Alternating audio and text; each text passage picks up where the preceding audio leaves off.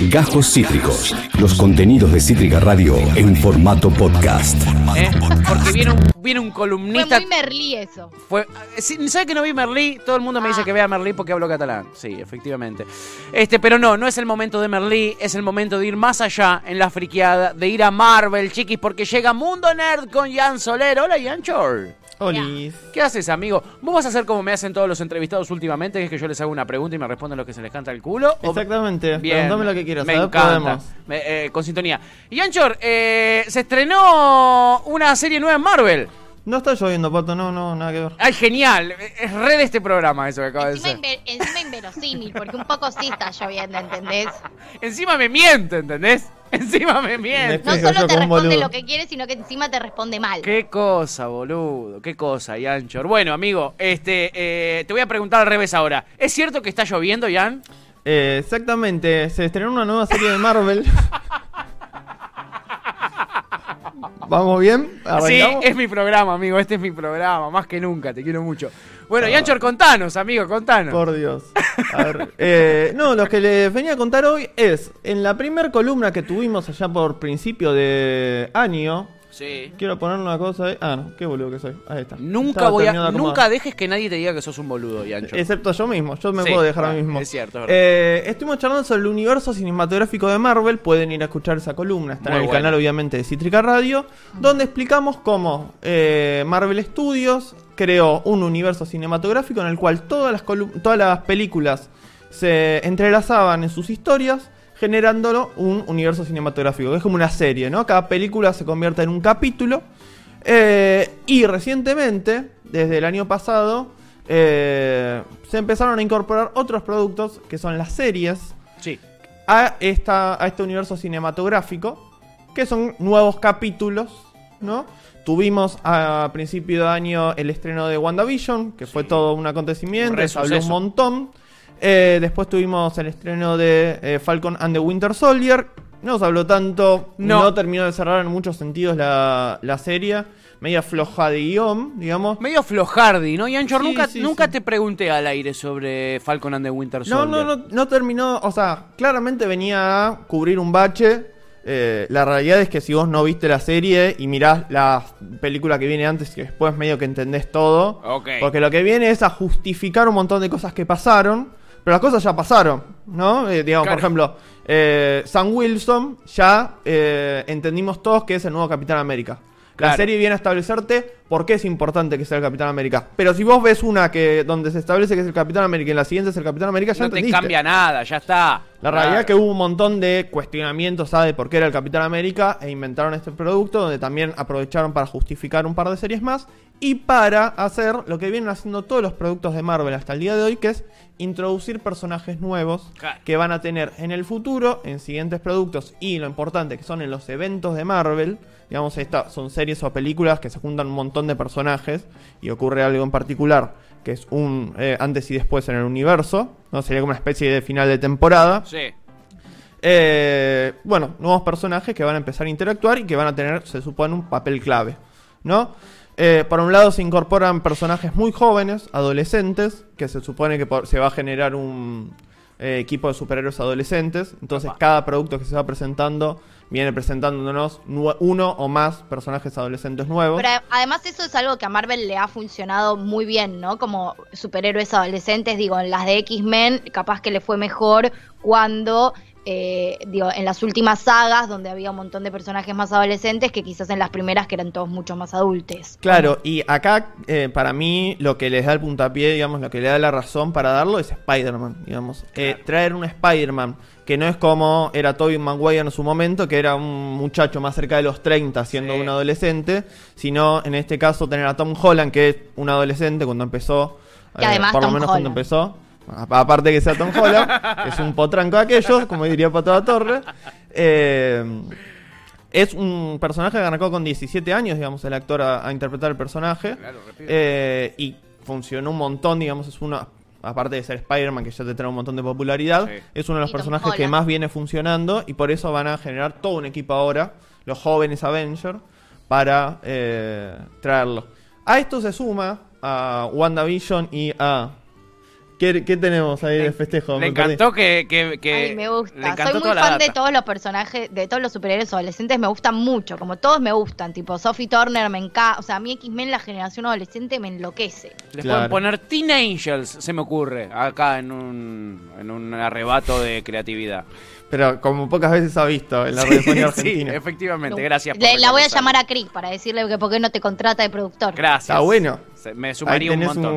un laburito. Ahora Pato. que, ahora que los entrevistados me responden cualquier cosa, me vendría bien ese Tené laburo. cuidado porque si facturás más se te va la categoría del monotributo No, y claro, Cagaste, amigo. boludo. Tené No, cuidado con eso. Tenés razón, mejor no, mejor no, Yanchor. Bueno, se vienen los adolescentes Se entonces. vienen los adolescentes y lo que se viene es la eh, nuevas series, digamos. Sí. No, yo les anuncié que no iba a haber ningún bache.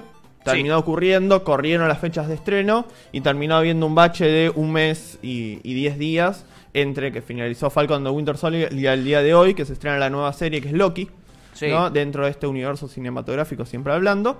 Eh, y la película que también se corrió la fecha de estreno es eh, Black Widow, ¿no? Sí.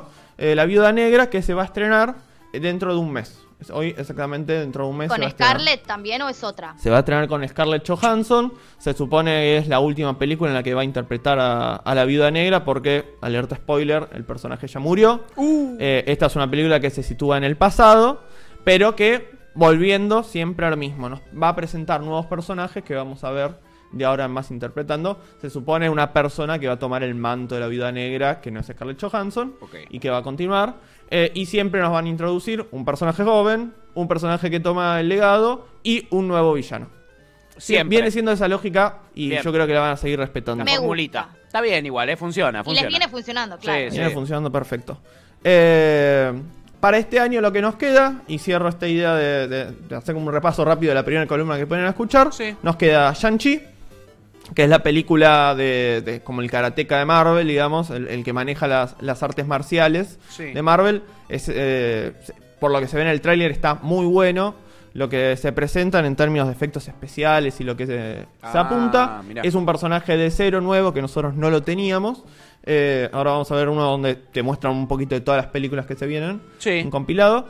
Eh, después nos viene Eternals, que es el plato fuerte de este año. Que si, si ya WandaVision fue una revolución y con Loki ah, está viendo mucho movimiento, con The Eternals van a patear la, la puerta de Hollywood, van a romper todo. Ah, sí, Yo creo que ¿tanto? va a ser una de las películas más taquilleras del año, si no es la más taquillera del año. Ah, mira. Eh, primero, antes que nada, la dirige Chloe Zhao, que acaba de ganar el Oscar a Mejor Directora, Mejor Película, se llevó Sí. todo en los Oscars. La directora ya es un golazo, aparte de directora es la editora y guionista, eh, co-guionista de la, de la película. Eh, y tiene de protagonistas a Angelina Jolie, a Salma Hayek, Ah, a bueno. Kit eh, Harrison, que lo vimos hace poquito en, en Game of Thrones. Sí. Eh, digamos, tiene... eh, Tiene un elencazo, pero todos, todos son como eh, lo, lo máximo que puedes encontrar de, ca- de cada, de cada espacio de Hollywood. Claro. Se lo trajeron. Eh, y no, claramente va a venir a patear la puerta. Y sí. Y después nos queda a fin de año, ya en diciembre se supone que llega la nueva película de Spider-Man.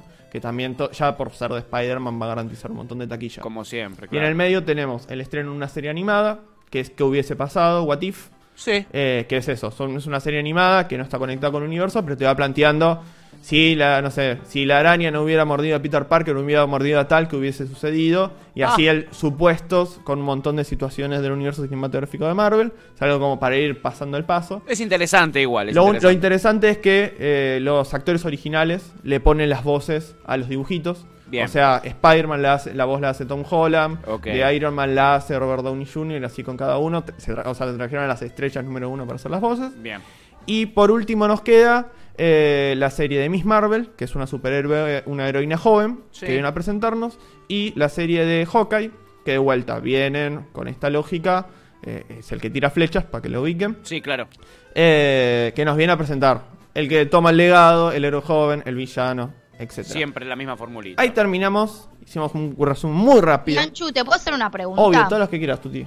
Digo, hay una pre- hay como un pedido que, que por lo menos yo veo viendo hace un montón de tiempo en relación a una peli puntual de Marvel que no se termina de suceder y que incluso pasó, pasaba mucho antes de Dark Phoenix, que es como la peli de Quicksilver eh, encarnado por Evan Peters, que es un personaje que ha tenido eh, o sea, más allá de, de- de- de mi gusto personal, como que veo un montón eh, gente pidiendo esa película. De hecho, ha tenido las mejores, muchas de las mejores escenas que se dieron y las más reconocidas de él en, en- en esa cámara lenta en las últimas películas de X-Men fueron como muy fuertes y es un personaje bastante interesante, sobre todo también cuando se empezó a crear esta relación medio extraña con la posibilidad de ser el hijo de eh, Magneto Claro. básicamente. E- e- no, existe algo, porque después ahora también aparece en eh, WandaVision, digo, ¿existe eh, algún rumor, alguna posibilidad o es solamente un deseo eh, de los fans? Porque me parece que es bastante interesante, de hecho, él es un gran actor y es un personaje de la hostia. Yo lo veo medio complicado. eh, eh, rumor no hay ninguno, para empezar, eh, que, que eso ya empieza a sonar. Sí. Y punto número dos, que medio que Disney ya sepultó bajo tres Oh. metros de tierra Sí. todo el universo que tenía que ver con Fox. Ah, sí. Todo lo que compró Ah. con Fox lo sepultó, dijo, de esto nos olvidamos, nunca pasó, fingimos demencia. eh, así que veo muy difícil que retome eh, el papel Evan Peters. Mirá digamos.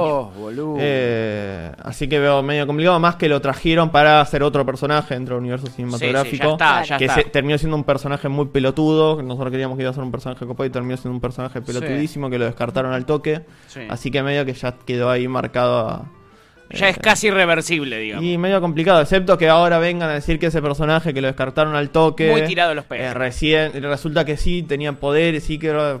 No, la no, veo muy tirado de los Y era. Quicksilver. Claro, claro, muy forzado todo, muy forzado todo. Bien, amigo, Bien, eh, arranquemos a hablar de, de los estrenos que tuvimos recientemente, que son contemporáneos, ¿no? Sí. Por un lado tuvimos a Modoc, Sí. que es la serie que les contaba yo, que es una Sí, serie eh, pensada para adultos, no adultos por el... no es South Park, digamos. Claro. Empecemos por ahí, no, no tiene ese nivel de humor, pero es una serie que, por un lado, tiene eh, un- una cuestión gráfica que llama mucho la atención, porque es en stop motion. Sí. Eh, que- es muy lindo de ver el laburazo que hicieron. Yo cada vez que veo algo en stop motion me vuelvo loco. Es porque sé tremendo, lo que ¿eh? significa. O sea, ustedes ima- esos son muñequitos de plastilina Sí. que los van moviendo y le van sacando. Explico brevemente para que los que no conocen el, el concepto de stop motion. Sí. Los van moviendo y van como sacando capturas cada vez que los mueven. O sea, para hacer un segundo necesitan hacer 25 posturas o 30 posturas, dependiendo eh, la técnica, de cada muñequito. Es tremendo el O sea, son horas y horas de laburo para hacer un par de minutos de, de la serie. Eh, y bueno, claramente lo plantean, es un villano que ya en los cómics nace como un villano muy bizarro de un, eh, de un grupo de supervillanos que se llaman The Offenders. The o sea, los ofendedores, vienen por ahí, todo muy humorístico. Sí. El concepto ya es villan- del villano de bizarro, es una cabeza gigante flotando ahí. Sí. Supone que es súper inteligente. Y lo que plantea es un villano que se queda sin guita, que Sí. todos los planes le salen mal, que tiene conflictos con los hijos, que tiene que la esposa se quiere divorciar. eh, una sitcom que te plantea eso, conflictos familiares y demás, Sí. pero marcado en la vida de un supervillano. Todo muy bizarro. O sea, bizarro Muy nivel Disney 1000. también, ¿no? El villano eh, torpe es muy Disney. Es Disney, es Disney, pero acá le dan una vueltita que capaz no te van a poner el conflicto del divorcio amoroso del villano en una serie Disney. No, no, Esta es una serie que te apunta al público adulto, por eso la van a encontrar en Hulu, Bien. en Estados Unidos, y acá la van a encontrar en pelispelis.torrent.xlsx, bla, bla, bla.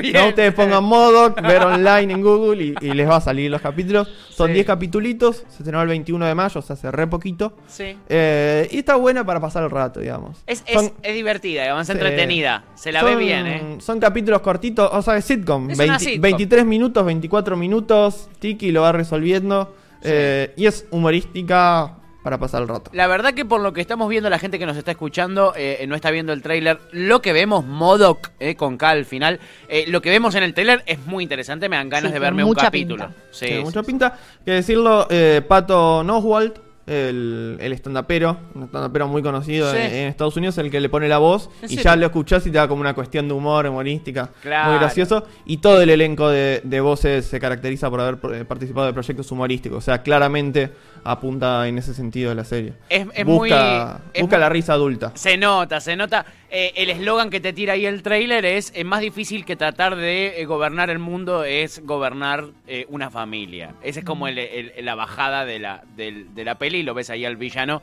eh, en, su, en su familia. Muy interesante, amigo. Esa es de la semana pasada, tiene 10 capítulos, formato sitcom, 20 minutitos, pero tenemos otra que eh, eh, pica fuerte también, muy fuerte, y que es flamante estreno, ¿no?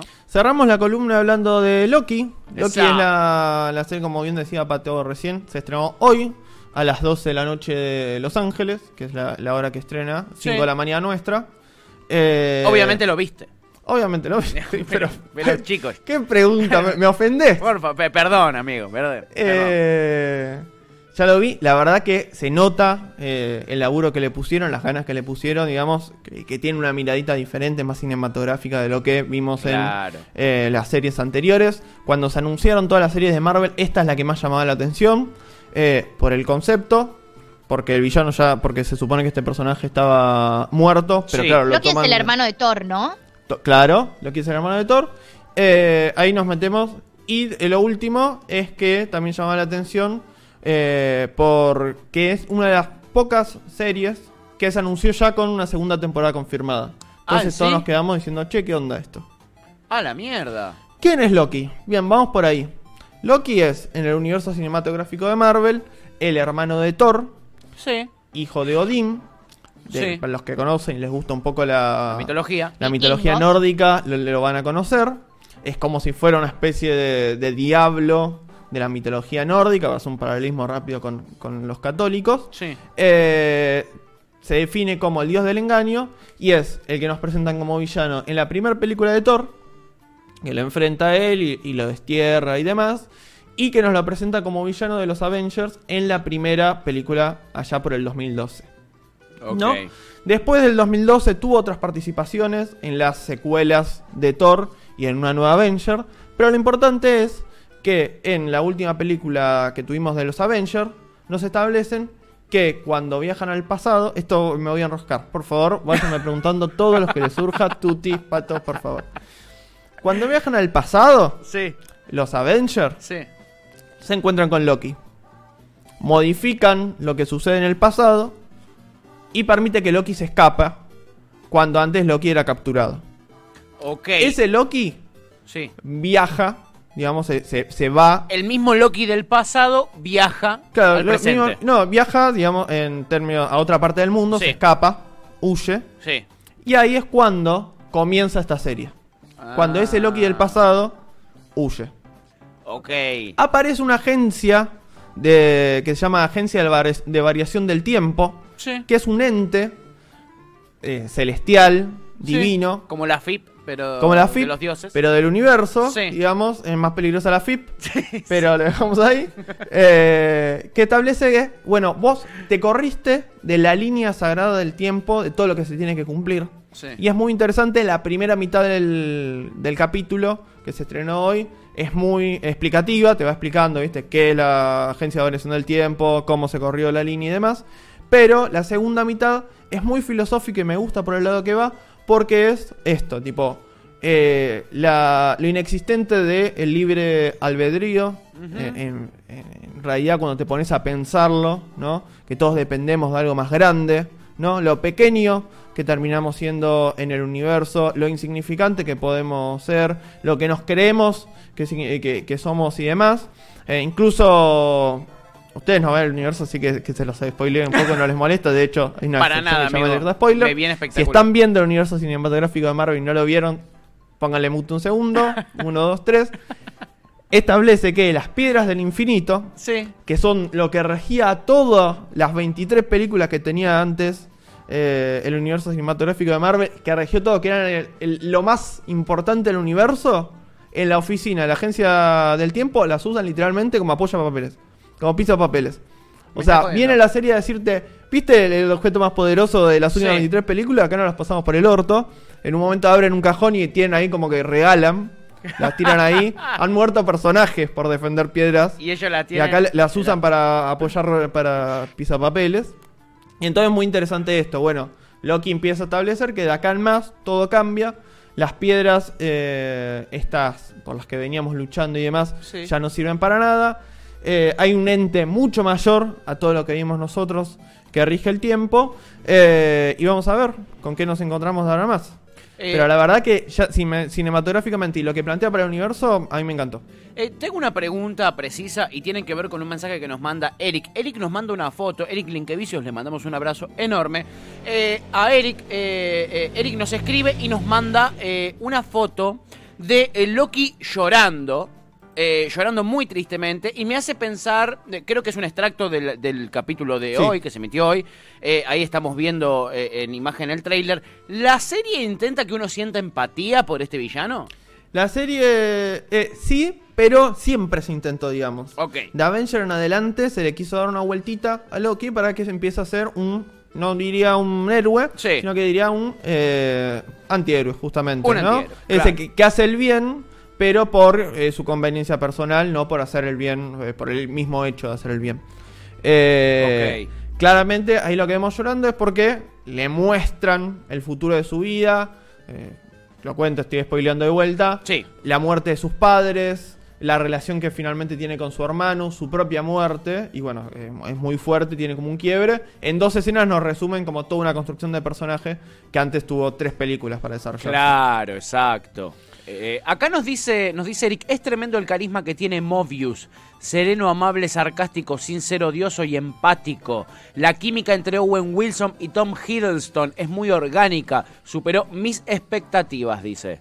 ¿Estás de acuerdo? Estoy de acuerdo, eh, Ove- Owen Wilson. Lo amamos, eh, Owen que Wilson. Lo queremos. Mucho. Eh, pertenece, es- hace de este ah, eh, como investigador de la agencia del tiempo que se llama Sí. Mobius. Sí. Y es el que eh, se hace responsable de Loki, que lo libera, entre comillas, para que le sirva. Es como ese delincuente que lo toma el FBI para, Sí. que, les haga- para que los ayude a entrar. Sí, sí. Bueno, es, un- es un concepto parecido. Entonces tienen este eh, juego constante del policía bueno, policía malo, que es muy gracioso y la verdad que, que funciona muy bien. Che, nada que ver, ¿no? Pero serie. qué manera de no envejecer Owen Wilson. La puta Total, madre, boludo, está tiene, igual, tiene 30, chabón. hace 30 años tiene 30. Es impresionante. Acá Paloma también nos spoilea. Eh, nada, eh, evidentemente pegó fuerte y no sos el único amigo que, que te levantaste a hacer tu trabajo hoy a las 5 de la mañana para poder ver Loki. ¿eh? Porque acá Paloma Flores también eh, eh, nos, nos dice algo que no lo voy a decir porque me parece que spoilea una parte importante. Habla de por qué llora y eh, cuál es el único propósito supuestamente que tiene Loki. Y no, No, yo creo que Sí. como el primer capítulo ya nos dábamos cuenta que Falcon de Winter Soldier iba a ser otra cosa, Sí. o que el- los primeros capítulos de WandaVision iban a ser algo importante, esta para mí va a tener un, un movimiento como WandaVision. Eh, eso es lo que venía a traerle para hoy. impecable. Universo amigo. cinematográfico de Marvel resumido muy rápidamente. Sí. Eh, Murdoch, que la pueden encontrar por ahí. Sí. Y Loki, que la pueden encontrar por ahí o en Disney Plus. Muy bien, muy bien. Seguimos bien de cerca lo que pasa en Marvel con Jan Soler, nuestro columnista nerd. Amigo, muy bueno, eh, se ha picado. Acá llegan muchos mensajitos, mucha gente eh, eh, disfrutando y llorando con Loki. Acabas de escuchar Cajos Cítricos. Encontrá los contenidos de Cítrica Radio en formato podcast en Spotify, YouTube o en nuestra página web.